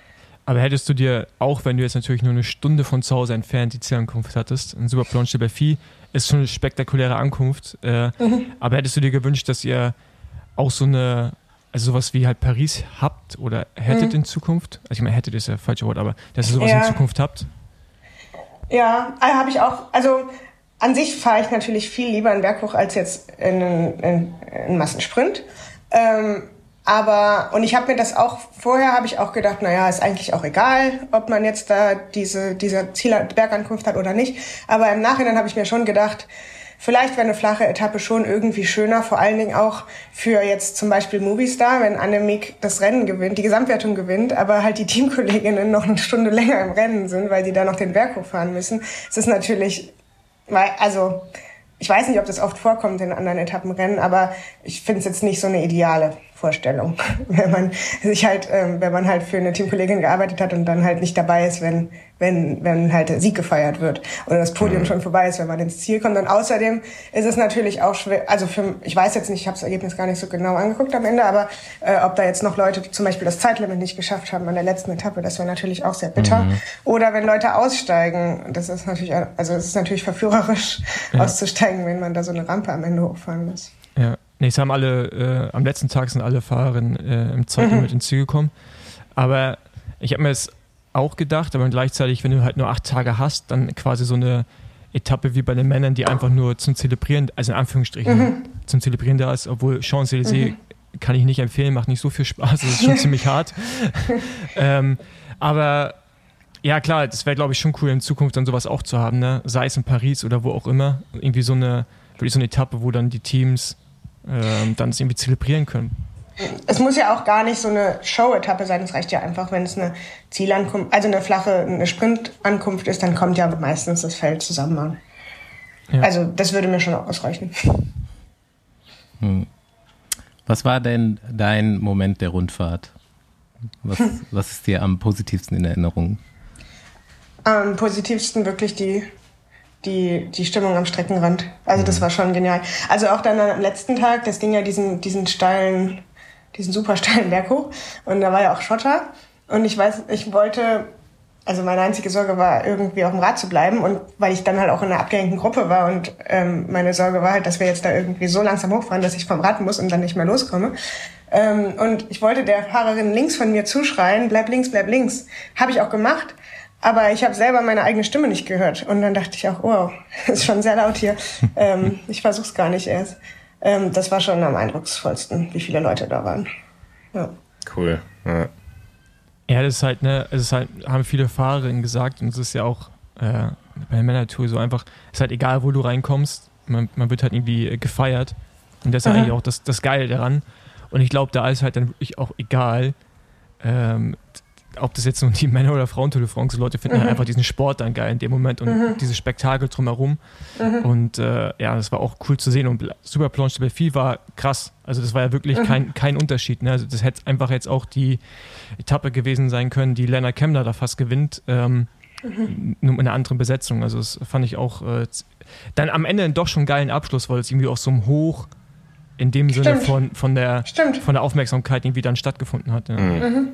Es war auch schon ziemlich cool, da oben fertig zu sein und sich umzudrehen und dann diese Aussicht zu haben, weil man sieht ja wirklich äh, unendlich weit von da oben und wusste, ja. okay, jetzt habe ich es geschafft. Das war schon gut. Ja, ich muss auch sagen, also ich habe das ja im amerikanischen Fernsehen geguckt noch, ähm, beziehungsweise über eine App da und was ich da ganz geil fand, ist, sie haben wirklich drauf, die Kamera draufgelassen, bis alle da waren. Die haben jede Zieleinfahrt auch äh, noch gefilmt. Das fand ich ziemlich gut. Mhm. Ähm, Gibt es irgendeinen, was mich jetzt interessieren würde? Ich, ich meine, wir drei jetzt, äh, wir drei Podcast-Dullis, wir gucken ja schon auch Frauenrennen. Mhm. Das, was man sehen kann und so weiter. Es gibt ja auch Übertragungen hier und da, auch teilweise gute für dich als Fahrerin, welches, welches ist das nächstgrößte Rennen? Du bist in Giro schon gefahren, ähm, wie, aber so vom Gefühl her. Jetzt gar nicht so von der Wertung vom Rennen her, sondern so das mit Zuschauer und wie sich das Rennen mhm. anfühlt. So, welches ist am nächsten da dran von den ähm, anderen Rennen? Also es hat sich für mich schon eher angefühlt wie eine WM. Also mhm. so, dass halt einfach alle zuschauen ja. und alle dabei sind. Das war halt auch, ich habe das auch gemerkt, was es für einen Unterschied macht, jetzt, wie viele Nachrichten ich kriege oder wie viele Leute mhm. sich für das Rennen interessieren oder an der Strecke sind oder wissen, dass ich gerade Rennen fahre, das ist ja nicht jedes Mal. Also wir fahren ja auch so Rundfahrten und keiner weiß, wo mhm. ich gerade bin oder gerade ein mhm. Rennen fahre. Aber bei dem Rennen war das halt anders und man hat halt schon gemerkt, was das halt jetzt für eine Aufmerksamkeit mit sich bringt, nur weil es halt Tour de France heißt und so promoted wird. Also das war schon auf einem anderen Level als andere Rennen und halt ja bei einer WM oder ich meine, ich bin jetzt noch nie Olympische Spiele gefahren, aber das hat natürlich eine ähnliche Aufmerksamkeit. Da weiß jeder, dass Renntag ist und dass man halt das Rennen ja. verfolgen kann und wo man es verfolgen kann. Ähm, hast ich, du an irgendwas, ich habe ja, äh, habe ich dir auch geschrieben, ich habe Voicemails bekommen von Franzi Koch, von Lisa Brennauer und von Hanna Ludwig. Mhm. Ich hatte jeden auch nach Kritik gefragt, aber darauf ist niemand eingegangen. also es war, es war scheinbar eher ein positives Erlebnis für alle. Hast du an irgendwas aus, aus deiner Erinnerung der letzten Woche jetzt noch äh, eine Kritik zu äußern? Was würdest du anders machen, besser machen oder? Ich fand das Essen nicht so gut. Ja gut, das ist auch de France, glaube ich. ja, ganz genau. Also es, ist, es war alles insgesamt super gut, deshalb würde ich jetzt auch niemals kommen und sagen, ja, aber das Essen hat nicht geschmeckt. Ähm, aber also es war, also ja, man hätte das schon noch besser machen können. Aber sonst insgesamt war es super organisiert, muss ich schon sagen. Und es ist ja auch, ja, also wir sind zum Beispiel Tour of California gefahren, was jetzt vielleicht vom Rennen her nicht ganz so hoch ist wie eine Tour de France, aber mhm. das Hotel und das Essen war halt deutlich besser. Ähm, aber ähm, ja, also das, darüber will ich mich jetzt nicht beklagen. Wir hatten immer genug und haben ja. das irgendwie möglich gemacht. Aber das ist wahrscheinlich auch dann der nächste Schritt, ne, dass ihr dann auch äh, eigene äh, genau. Köchinnen irgendwie mit ja. dabei habt. Aber genau. was, was mich interessieren würde, war die Vorbereitung auf die Tour eine andere als jetzt irgendwie vielleicht auf die Women's Tour zum Beispiel in UK oder auf dem Giro? Also wurde dann irgendwie noch mehr Geld auch vom Team investiert um für Trainingslager und all solche Sachen? Oder? Mm. Ja, also bei uns war das ja sehr, sehr groß. Halt, wir haben ja neue Räder gehabt, neues Material, äh, also ja, neues Material ähm, und diese äh, neuen Trikots und wir hatten ja auch diese Palace Freizeitkleidung, all das. Das allein hat halt Hast schon mal. Hast du die Crocs auch bekommen? Ja, ja. also wir haben wirklich alles bekommen. Ich habe ja, ich habe halt fast jeden Tag die Shorts und das weiße T-Shirt getragen. Aber ja, es sah schon sehr speziell aus. Und das, ich muss auch sagen, als wir es bekommen haben, habe ich schon, also wir haben uns da so ein bisschen drüber lustig gemacht, haben das anprobiert und Fotos gemacht. Und ich habe mir schon gedacht, so, ui, was soll ich denn davon jetzt anziehen? Ähm, aber, und auch die sportlichen Leiter, es hatten ja alle diese Crocs an. Und dann am Ende der Woche haben wir aber schon gesagt, so, hm, ist irgendwie schade, dass wir das jetzt hier ausziehen müssen. Also irgendwie hat man sich schon dran gewöhnt. Alles andere sieht dagegen halt total langweilig aus. Mhm. Wenn ich mir jetzt das alte Trikot, also das normale Trikot wieder anziehe, das wirkt schon so ein bisschen. Aber da muss man halt hart. auch sagen, ne, das, das hatten wir ja auch schon mal in der vorigen Folge besprochen, das hat halt Rafa Palace und ich glaube Kennedy sind alle irgendwie involviert gewesen da, mhm. schon äh, mega smart gemacht und das mit den Crocs. Ey, wenn du doch ein bisschen Geld verdienen willst, einfach mal bei eBay reinstellen. Also die, die werden, glaube ich, schon heiß begehrt sein. Gerade in Berlin sind Crocs gerade sehr, sehr in. Und äh, von daher, äh, da findest du, glaube ich, Partnerinnen, die dir auch ein, zwei Euro dafür noch geben. Ähm, genau, aber trotzdem so, hast du es irgendwie anders noch gemerkt, außer jetzt bei den Klamotten, ähm, dass es größer ist und wichtiger? Ja, du hast ja eigentlich nach der Vorbereitung gefragt. Genau. Also genau so in dem ganzen Aufbau und halt auch im Vorfeld mit Interviews und Anfragen war es schon deutlich größer. Aber jetzt für mich persönlich die Vorbereitung war jetzt nicht speziell, weil ich ja auch vorher schon in Giro gefahren bin. Und davor bin ich, war ich im Höhentrainingslager, aber das hatte ich auch privat organisiert, weil wir auch vom Team da, also das Team war da ja in England. Also wir hatten da jetzt gar nicht die Kapazität vom Team noch was zu organisieren. Wir haben ja auch nur 14 Fahrerinnen, davon fahren immer sechs ein Rennen. Das heißt, wir haben jetzt gar nicht so, also das die Teamstärke, dass wir jetzt noch mit anderen sechs ins Trainingslager gehen könnten. Bei uns im Speziellen, weil halt manche aus den USA kommen und dort wohnen. Ähm, genau, deshalb war meine Vorbereitung eigentlich die gleiche wie, wie für jedes andere Rennen. Ja, und mhm. die, die, die Härte des Rennens, kann man das mit dem Giro vergleichen? Also ein Frauengiro ähm, kennt man jetzt schon seit ein paar Jahren und ist auch manchmal schwer zu verfolgen in mhm. TV-Bildern, aber man weiß, dass es hart ist. Ja, ähm, also der Giro war also war von den Strecken her schwerer, würde ich sagen. Also wir hatten ja jetzt diese zwei letzten Etappen, die halt super viele Höhenmeter hatten. Davor waren aber ja auch Etappen, viele Etappen mit Sprintankünften oder eher so Klassiker-Profile. Ähm, deswegen würde ich sagen, von den Strecken und auch der Giro sind ja zehn, ist ja zehn Tage lang, war der Giro schon die größere Belastung, aber bei der Tour de France war jetzt halt doch deutlich zu sehen, dass halt wirklich alle darauf gepiekt haben. Also das war halt schon, weil das ist jetzt bei uns ja jetzt die erste Tour de France gewesen, also egal wen man gefragt hat, also im November, als wir im Team unsere Ziele festgelegt haben, hat jede einzelne Fahrerin gesagt, ja, ich will zur Tour de France. Und dann ist es ja in anderen Teams auch so. Und alle Teams bringen das beste Team. Also das hat man schon gemerkt, dass das Level halt nochmal deutlich höher war als jetzt im Giro. Hm. Okay. Ähm, was ich vorhin vergessen habe, als wir uns zu dritt unterhalten haben, zu fragen, ich habe gelesen und konnte es irgendwie gar nicht so richtig glauben, aber du kannst mir da jetzt bestimmt hundertprozentig Auskunft geben, dass es nur einen Teamwagen pro Team gab. Stimmt das? Ähm, Im Renndienstwagen? Ja. Ja, gibt es. Es ist, glaube ich, auch nur einer erlaubt. Ja, genau. Wir hatten die Diskussion auch nach dem Rennen oder mal auf einem Transfer. Wir haben ja mit unserem sportlichen Leiter darüber gesprochen. Der halt auch letztes Jahr bei Tim Harris, der bei letztes Jahr war letztes Jahr bei Merida, Bahrain. Ähm, und der hat auch gesagt, ja, dass jetzt gerade halt die Diskussion anfängt, ob man vielleicht im nächsten Jahr erstens mal mehr Fahrerinnen erlaubt pro Rennen, weil wir starten ja nur zu sechst. Und mhm. bei so langen Rundfahrten, ja, sind natürlich auch immer irgendwie Ausfälle mit einzuplanen. Mhm. Gerade bei der Tour, jetzt gab es ja auch einige Stürze. Ähm, und genau, also erstens mal mit mehr Fahrerinnen pro Rennen, aber auch dann halt einen zweiten Teamwagen. Das wäre halt schon. Also ich hatte zum Beispiel auch bei einer Etappe sieben Kilometer vom Ziel, am letzten Berg, hatte ich einen Vorderraddefekt. Aber unser Teamwagen war halt vorne. Und mhm. dann hat mir halt mhm. zum Glück ähm, Ceratizid ausgeholfen und mir ein mhm. Vorderrad gegeben. Aber kann es sein, dass einfach über alle Teams hinweg noch gar nicht die Infrastruktur da ist, um jetzt einen zweiten sportlichen Leiter, zweiten Mechaniker, zweites komplett bestücktes Auto an den Start zu stellen? Oder was denkt ihr ist das Problem? Weil gerade bei der Schotter-Etappe, da war ja so ein Chaos zum Teil. Mhm. Und ich mhm. wusste nicht, dass es nur ein Auto gibt. Also ich bin davon ausgegangen, ja. dass es einfach zwei Autos gibt. Ja, ja also wir haben zwei Autos und auch zwei sportliche Leiter und das mhm. alles. Aber das zweite Auto ist dann halt. Okay, aber ist ja schon ein bisschen Wettbewerbsverzerrung so, ne? Also ja, ja. das ist dann halt viel mehr mit Glück zu tun als äh, wenn ja. du zwei Autos hast. Ja, ja. Es, ja das Paul, ich sehe das vielleicht bei den kleineren Teams, ne, das Problem. Mhm. Äh, die Women World Tour Teams, die ähm, haben ja vorgeschrieben, dass sie mehrere Sportleiter beschäftigen müssen, zum Beispiel. Mhm. Also bei denen wäre das wahrscheinlich ein kleineres Problem als jetzt bei den, den anderen Teams, die ja, da am Start mal stehen. Ich meine, ein zusätzliches Auto 24 Mannschaften und einen sportlichen Leiter, das Gut, man, sollte irgendwie organisierbar und, und Man könnte ja erst nochmal freistellen. Äh, ne? Unterschätzt das nicht, ne? Mit, mhm. mit zusätzlichem Personal. Also es, du brauchst ja, bringt ja nicht das zweite Auto an den Start zu stellen, du brauchst du dann auch Fahrräder dafür. Genau, also, ja, da habe ich auch gerade dran gedacht. Genau, und das sind halt dann, mhm. da hast du mal drei Räder, die einfach mal im Rennen schon im Einsatz sind. Ich weiß nicht, also mhm. Das, ich glaube, wir stellen uns ein bisschen zu einfach vor. Mhm. Das kann schon sein, ja. Ja, aber das setzt ja mal ganz gut in Relation, so dieses, okay, wir haben jetzt hier die Frauen-Tour de France, mhm. aber manche Teams können auch noch, könnten vielleicht noch nicht mal einen zweiten Teamwagen mit Fahrrädern stellen. Wir, wir, wir wissen es nicht. Das setzt aber, für, genau. Ähm, Doch, aber das wird äh, würde auf jeden Fall eine, eine Herausforderung sein. Ähm, auch für uns jetzt. Also jetzt hatten wir ja die Tour de France-Räder, aber sonst haben wir halt Rennrad, Ersatzrad. Und mhm. nicht jetzt noch ein zweites Ersatz. Also wenn es kaputt geht, natürlich ja. Ersatz, aber ist jetzt nicht komplett aufgebaut.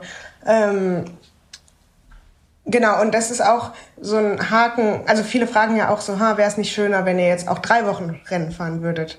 Ähm, ja, also ähm, das würde aber halt auch die Teams vor eine riesige Herausforderung stellen, weil wenn wir jetzt alleine, also da, da würde ja dazugehören, dass wir halt viel, viel größere Teams bräuchten. Wenn wir jetzt halt, erstmal mit sechs wäre es ja auch illusorisch, aber wenn wir jetzt, sagen wir mal, sechs Fahrerinnen für drei Wochen zu einem Rennen schicken, und dann die noch davor vorbereiten lassen und danach vielleicht noch ein bisschen ähm, recovern lassen, dann würde das ja schon bedeuten, dass die Teams halt viel, viel mehr Fahrerinnen haben müssen, was ja dann alles, also diesen Rattenschwanz nach sich zieht. Mhm. Das wäre halt eine viel, viel größere Herausforderung. Ja, auch Personal, was du länger beschäftigt ja. musst. Das sind ja wirklich alles so Dinge. Ne? Also bei mhm. den Männern gibt es, glaube ich, 30.000 Euro, 35.000 Euro an Startgebühr. Das covert natürlich gar nichts. Also das ist halt so wenig äh, im Vergleich, mhm. was so eine Tour kostet. Ich weiß nicht, wie es bei den Frauen ist. Da wird es sicherlich auch eine Kompensation geben von Organisationen. Oder hoffe ich zumindest mal. Aber das ist ja. halt äh, so eine längere Tour. Jeder Tag kostet einfach bares Geld. Und ich glaube, das ist halt, ja, jetzt irgendwie das Ding direkt aufzupumpen auf zwei Wochen.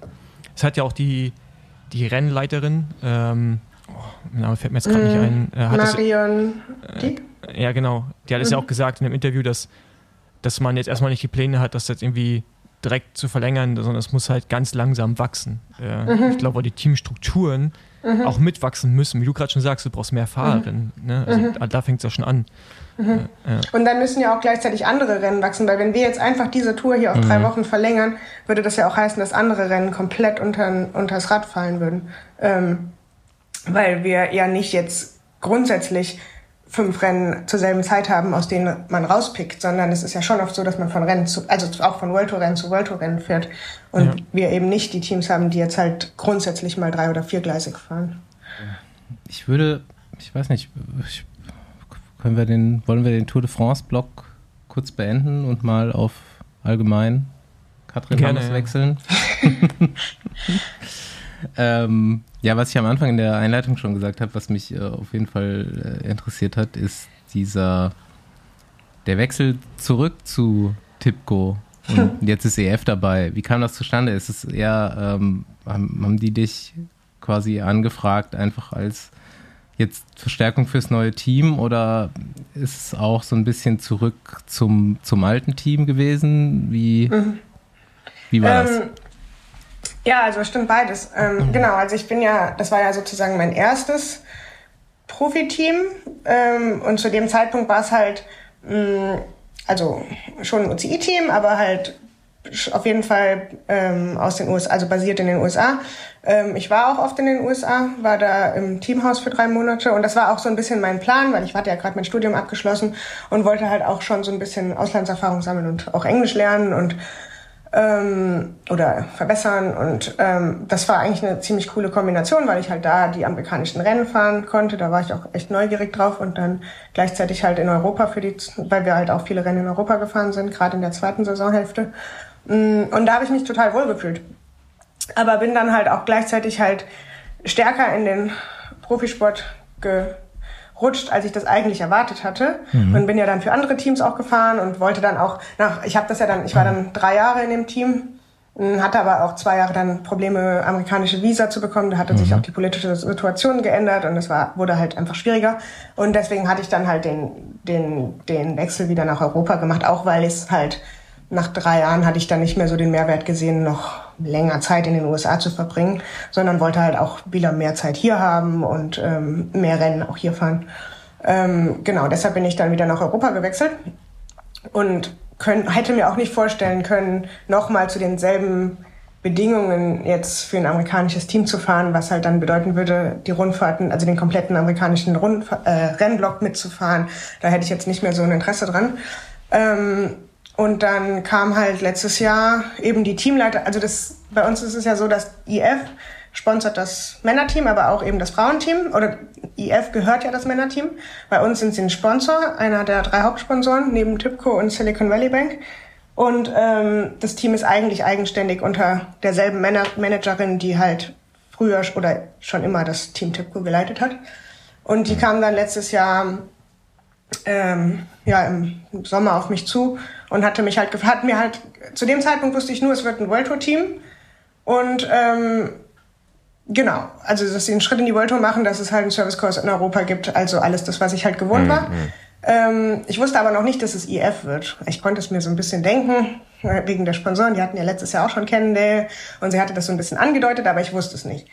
Ähm, Genau, und dann hatte ich mir das halt überlegt und habe mir gedacht, eigentlich ist es doch cool, wieder dahin zu gehen. Also ich hab, hatte da ja eine gute Zeit, ich habe mich da wohlgefühlt. Alles, was mich veranlasst hat, da wegzugehen, hatte sich ja verändert für mich. Also zum Beispiel eben, dass es ein europäisches Team, also dass wir jetzt einen Servicekurs in Europa haben, ähm, dass ich halt ja, also dass sich jetzt von meiner persönlichen Situation, dass ich halt zum Rennen fliege und zurück, das war ja in den USA nicht so, ähm, hatte sich nichts geändert, würde sich nichts ändern für mich im Vergleich zum letzten Jahr. Deshalb habe ich mir gedacht, ähm, mache ich das. Habe mich gefreut, wieder zurückzugehen zu dem Team, was ich halt, wo ich halt angefangen habe auch. Ja, du hast gerade erwähnt, dass du, also du hast gar nicht das Ziel, Profisportlerin zu werden. Hört sie, es hörte sich gerade so an, weil du bist rübergegangen, mhm. um bis Englisch zu lernen. Ja, und auf einmal äh, warst du halt Profisportlerin. Also hattest du nie, also so hat es gerade angehört. Ja. Kannst mich gerne korrigieren. Es ist halt, ja, das ist auch irgendwie so. Gleichzeitig war ich natürlich trotzdem schon auf einem recht hohen Niveau. Also das, man verliert ja so ein bisschen die Perspektive auf das, was man macht, während man halt fertig. Ich bin natürlich trotzdem schon, auch neben dem Studium, bin ich jedes Wochenende Rennen gefahren, bin auch mehrere Rundfahrten im Jahr gefahren. Ähm, obwohl es sich für mich jetzt nicht so angefühlt hat, als wäre ich Profi, weil ich ja gleichzeitig noch studiert habe und das halt auch Vollzeit gemacht habe. Ähm, aber natürlich ist man trotzdem auf einem hohen Niveau. Wenn ich jetzt zurückdenke, das wurde ich jetzt auch vor der Tour gefragt, wie das denn für mich als Kind gewesen wäre, war, also ob ich als Kind den Traum hatte, Tour de France zu fahren. Nee, natürlich nicht. Ich habe halt die Tour geguckt und fand das spannend und super und Jan Ulrich war erfolgreich und das war alles toll. Aber ich habe ja in keinem Moment daran gedacht, dass ich das mal machen könnte. Vielleicht auch, weil es halt kein Frauenrennen gab. Deshalb freue ich mich so, dass es halt jetzt ähm, sichtbar ist für, für, für Mädchen auch. Ähm, aber auch wenn ich jetzt, wenn es jetzt halt ein Frauenrennen gegeben hätte oder ich jetzt als Junge da gesessen hätte, ähm, weiß ich nicht, ob ich jetzt nur durch das Anschauen einen Traum entwickelt hätte, Tour de France Profi zu werden. Also das ist ja schon, das ist ja schon ein sehr weiter Weg.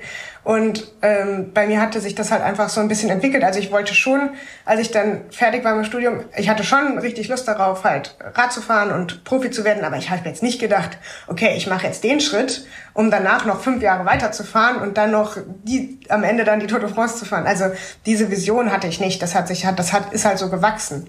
Aber ähm, gleichzeitig habe ich ja an dem Punkt nicht bei null angefangen, sondern ich war ja schon mhm also ich war ja schon auf dem Level, dass ich da jetzt hätte mitfahren, dass ich da dann mitfahren konnte und die Schritte machen konnte. Ja, eine Anschlussfrage. Ab wann ja. hast du für dich definiert, dass du Profisportlerin bist? War es das Einkommen, war es das Team? Also, dass du von leben ja, konntest? Ja, das ist nämlich eine gute Frage.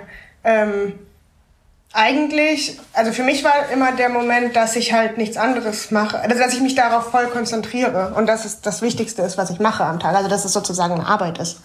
Ähm, ja, das war die Definition, die ich hatte. Okay, also gar nicht unbedingt das Ein... Also, ja, das geht ja damit einher. Ja, ja, also vorher musste ich ja noch irgendwie mich anders finanzieren. Ja. Ähm, und dann, wenn man jetzt halt nur Rad fährt, dann muss es natürlich irgendwie den Lebensunterhalt decken, weil sonst funktioniert das System ja nicht. Ja. ja. Hm, ich habe gerade mal so spaßeshalber, weil du das gerade erzählt hast, äh, nachgeguckt, wann es diese Grand Boucle mhm. feminin gab. Weil das ist ja jetzt dann einfach ein Unterschied, ne? Wir haben das schon vorher besprochen, dass es eben quasi die Tour de France schon mal gab für Frauen, aber mhm.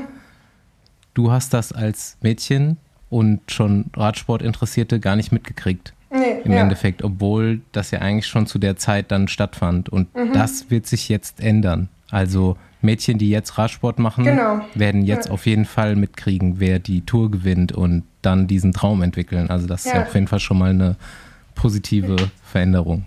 Ja, ja, also das finde ich. Und gleichzeitig haben sich ja auch die mh, hm, Übertragungsbedingungen geändert. Also mhm. jetzt ist es natürlich auch viel präsenter. Ich weiß noch, als ich angefangen habe, ähm, im Verein Rennen zu fahren. Das habe ich halt gemacht, weil die anderen Jungs Rennen gefahren sind. Also die anderen Jungs und ich war ja das Mädchen, ähm, sind Rennen gefahren und dann habe ich mir gedacht, na, fahre ich halt auch Rennen. Und dann habe ich noch dieses Bild, wie unser Vereinstrainer vor der Zeitung, ähm, Radsport, mhm. Rennrad, Rennrad, Zeitung gesessen hat und mit einem Textmarker ja, oder Radsport, ja, Rennsport, ich weiß nicht mehr, diese, diese Zeitung vom WDR ja. und dann halt die Rennen mit dem Textmarker markiert hat, die es halt gab.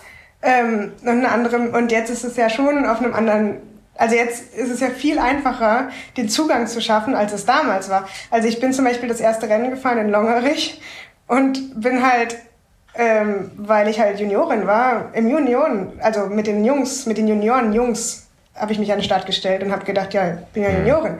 Dann weiß ich noch, kam eine Fahrerin auf mich zu und hat gefragt, ja, wieso fährst du denn jetzt hier bei den Jungs mit? Es ist doch gleich ein Frauenrennen. Dann habe ich gesagt, ja, aber ich bin ja keine Frau, also ich bin ja noch nicht in der Frauenklasse, ich bin ja Juniorin. Und wusste gar nicht, dass ich als Juniorin auch bei den Frauen mitfahren kann und dass es dann halt ähm, der, die Geschwindigkeit nicht so hoch ist wie bei den U19 Jungs zum Beispiel. Ähm, weil, also, ich meine, ich hätte das natürlich rausfinden können, aber ich hatte das Bild gar nicht. Also, hm. ja, das muss sich ja auch so ein bisschen entwickeln. Und das hoffe ich halt so ein bisschen, dass sich dieses Bild jetzt ändert, dass es da halt schon auch ein, ein also halt die Möglichkeiten für, für junge Mädchen oder Frauen gibt, in dem Sport erfolgreich zu sein und auch das halt zu einem Karriereweg zu machen. Ja. Ja, war schon nie einfach, den Zugang zu dem Sport zu finden. Also über so eine, über so eine Zeit, Zeitung. Es war wirklich eine Zeitung, war keine Zeitschrift. Es war auf diesem typischen Zeitungspapier ja. gedruckt. Ähm, ich glaube, heutzutage ist es ein bisschen einfacher über, über das Radnet-Portal, mhm. äh, aber auch nicht so einfach. ja. es ist schon sehr, sehr gut versteckt auf der Seite vom BDR. Ähm, Aber es ist, glaube ich, gerade ein allgemeines Thema sogar äh, in den Nachwuchsklassen ähm, für Mädchen und für Jungs, mhm. äh, da den Zugang zu finden. Aber es ist ja, wie du sagst, viel einfacher als früher und äh, die großen Vorbilder sind deutlich sichtbarer. Mhm. Mhm. Wie hast du denn den, wie bist du im Radsport gelandet? Mm, also wir hatten äh, Familienfreunde, die in Griechenland wohnen, die wir immer jeden Sommer auch besucht haben und die haben zwei Söhne, also die Familie, die in meinem Alter waren und im Alter von meiner Schwester. Ähm, und der ältere von denen ist Rad, Rennrad gefahren und war griechischer Meister auch. Also, der ist, glaube ich, zwei Jahre älter als ich. Und das war immer mein, also das war sozusagen mein, mein Beweis dafür, dass es Radsport gibt. Und ich habe halt, ich habe halt mir sein Rad angeguckt und fand das Rennrad halt toll und habe mir dann gedacht, ähm, sowas möchte ich auch mal machen. Und dann stand im Raum, dass er nach Köln kommt, um ähm, äh, zu Sport zu studieren oder auch im, im, im, Verein zu fahren. Jedenfalls hat mein Vater dann so, sich so ein bisschen damit beschäftigt und hat versucht, einen Radverein zu finden und hat dann eben den, das hieß damals RSG Heinrich Böll Gesamtschule.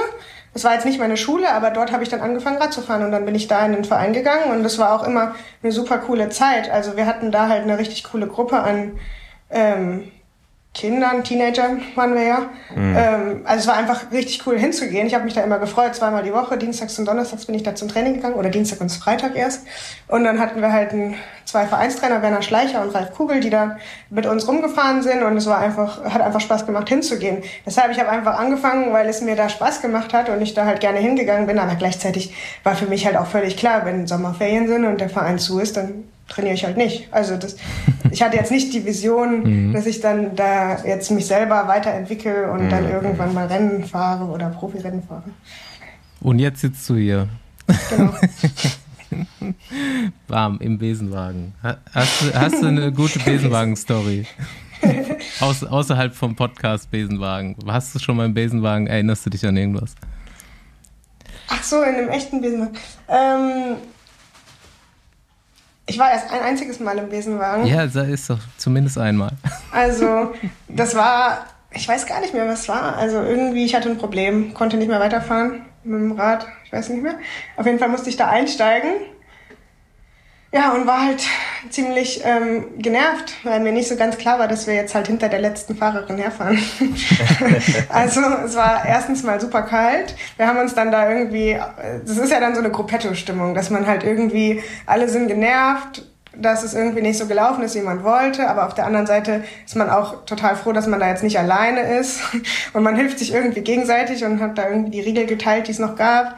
Und dann haben wir uns da mit so Raddecken ähm, irgendwie warm gehalten, versucht. Und ähm, ja, sind dann halt hinter der letzten Fahrerin hergetuckert, bis wir dann irgendwann im Ziel waren. Ähm, das war erste Besenwagenfrage. Ich dachte mir, wir haben noch so ein paar klassische äh, Besenwagenfragen. Mal, mal sehen, welche von beiden du wählst. Da du, ich, ich kann noch nicht einschätzen, ob du so ein Karnevalstyp auch bist. aus Köln gebrandet. Mhm. Es gibt die Frage, du kannst jetzt aussuchen, entweder schlimmster Hungerast oder schlimmster Kater. Also ich, ich liebe Karneval, ehrlich gesagt. ähm, ähm, aber also ich finde schon, es ist einfacher, den Hungerast zu verkraften und hinwegzukommen als einen richtigen Kater. Welches? Oder Dude, ich brauche brauch detaillierte Erinnerungen an eins von beiden. Ach so, um Gottes Willen. ähm, also es ist wirklich schwierig. Ähm, also ich erinnere mich noch, dass wir früher im Winter im Vereinstraining, also ich war natürlich auch dann irgendwie suboptimal angezogen, weil auch immer das Telekom-Trikot ganz außen sein musste ähm, und hatte nicht so richtig die Winterkleidung. Es war immer super kalt. Also ich habe einfach nur gelitten. Das war mein Bild von Wintertraining, dass man halt frierend irgendwie ins, ins Ziel, sage ich schon, nach Hause kommt. Ähm, und natürlich habe ich viel zu wenig gegessen, hatte wahrscheinlich nur Wasser in den Flaschen, das ist dann auch eingefroren. Ähm, also ich weiß noch, ich habe einmal dann unten geklingelt und habe meine Mutter runterge also gefragt, ob sie runterkommen kann, um mir die Tür aufzuschließen. und ähm, war natürlich auch total ähm, leer. Aber das war irgendwie auch wieder normal. Also ähm, es ist jetzt nicht als, es ist, habe ich habe das jetzt nicht als eigen, also als alleinstehenden Hungerast abgespeichert. Okay, das wetten wir so. Ich hätte noch eine Ansch Anschlussfrage. Ja. Wie verbindest du denn Profi-Dasein und Karneval?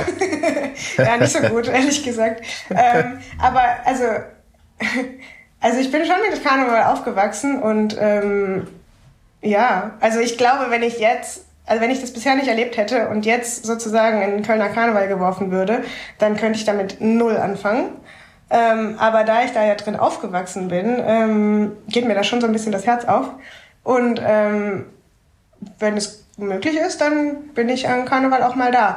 Aber ähm, natürlich ist es jetzt eine super, also gar keine optimale Vorbereitung. Aber was ich immer sehr schön finde, ist der 11.11., .11., weil das ist ja so ein Termin, an dem man dann ganz gut feiern kann. Da hatte ich sogar äh, das war der 11.11. .11. vor dem Lockdown, das kam ja jetzt auch noch dazu mit Corona. Aber am 11.11. .11. vor dem Lockdown habe ich sogar mal meine, mein Team eingeladen und dann waren ein paar in Köln und dann haben wir Karneval gefeiert. das war ganz cool. Ja, der 11.11. .11. war auch immer meine einzige Karnevalspassion, ja. die so möglich war. Genau. Ja, ist und sonst höre ich, ich höre manchmal Karnevalsmusik, wenn ich Intervalle fahre. Das kann ich auch noch, das kann ich auch noch zugeben. okay, das ist krass. Ja, das ist krass, ja. Ja, das ist sehr gut. ähm, Schau ins Land drauf und Viva Colonia. Ja. Nice. Das darf man aber nicht weiter sagen. Nee, ja, und, und, hört, hört auch niemand zu. wichtig, wichtig noch ein bisschen, noch mal kurz Ausblick, bevor wir äh, uns hier ausklinken. Ziele noch, wie geht deine Karriere weiter? Kannst du schon irgendwelche Ausblicke geben? Ähm, Willst du, äh, willst du bei Tipco bleiben? Was, welche, welches Rennen würdest du noch mal gerne gewinnen? gewinnen. Ähm, gewinnen, ja. Ja, also ich werde bei Tip, also bei, bei IF Tipco SVB jetzt bleiben nächstes Jahr. Also es war auch ein Zweijahresvertrag. Ähm, und ähm, am liebsten würde ich alle Rennen gewinnen. Das ist eine gute Nee, also ich gewinne ja nicht oft Rennen. Ganz also, ehrlich, Besenwagen gesagt, ganz gute Katalysator manchmal. Also relativ oft sitzen hier Leute und in naher Zukunft wird was gewonnen. Also okay, such dir was gut. Gutes aus. Ja, okay. Also ähm, nehme ich die Tour. gut. Ja, direkt, direkt hoch reingehen. ja. Also ich gewinne ja nicht so oft Rennen. Eigentlich ähm, freue ich mich auch sehr, wenn meine Teamkollegen ja, die Tour, die Tour, die Tour reicht auch einmal, ne? Die also Tour wäre auch okay. Ja, ja, ja. Das ist, musst ja, du nicht öfters gewinnen, das reicht schon einmal. Ja, ja. okay. ähm, ja, ich äh, bin zufrieden. Das war sehr spannend. Ich auch. Habt ihr noch Fragen? Nee, ich fand es auch sehr gut. Ein paar Insights noch und. Gut, mir hat es auch Spaß gemacht. Großartig. Gut, ja, dann bedanken euch. wir uns auch nochmal ganz Dank. herzlich fürs äh, spontane Dabeisein und ähm, ja, wünschen dir gute Erholung und wir, wir sehen Vielen uns. Dank. Genau. Vielen Dank. Bis dann. Ciao. Genau. Bis Danke. dann. Tschüss. Ciao, ciao.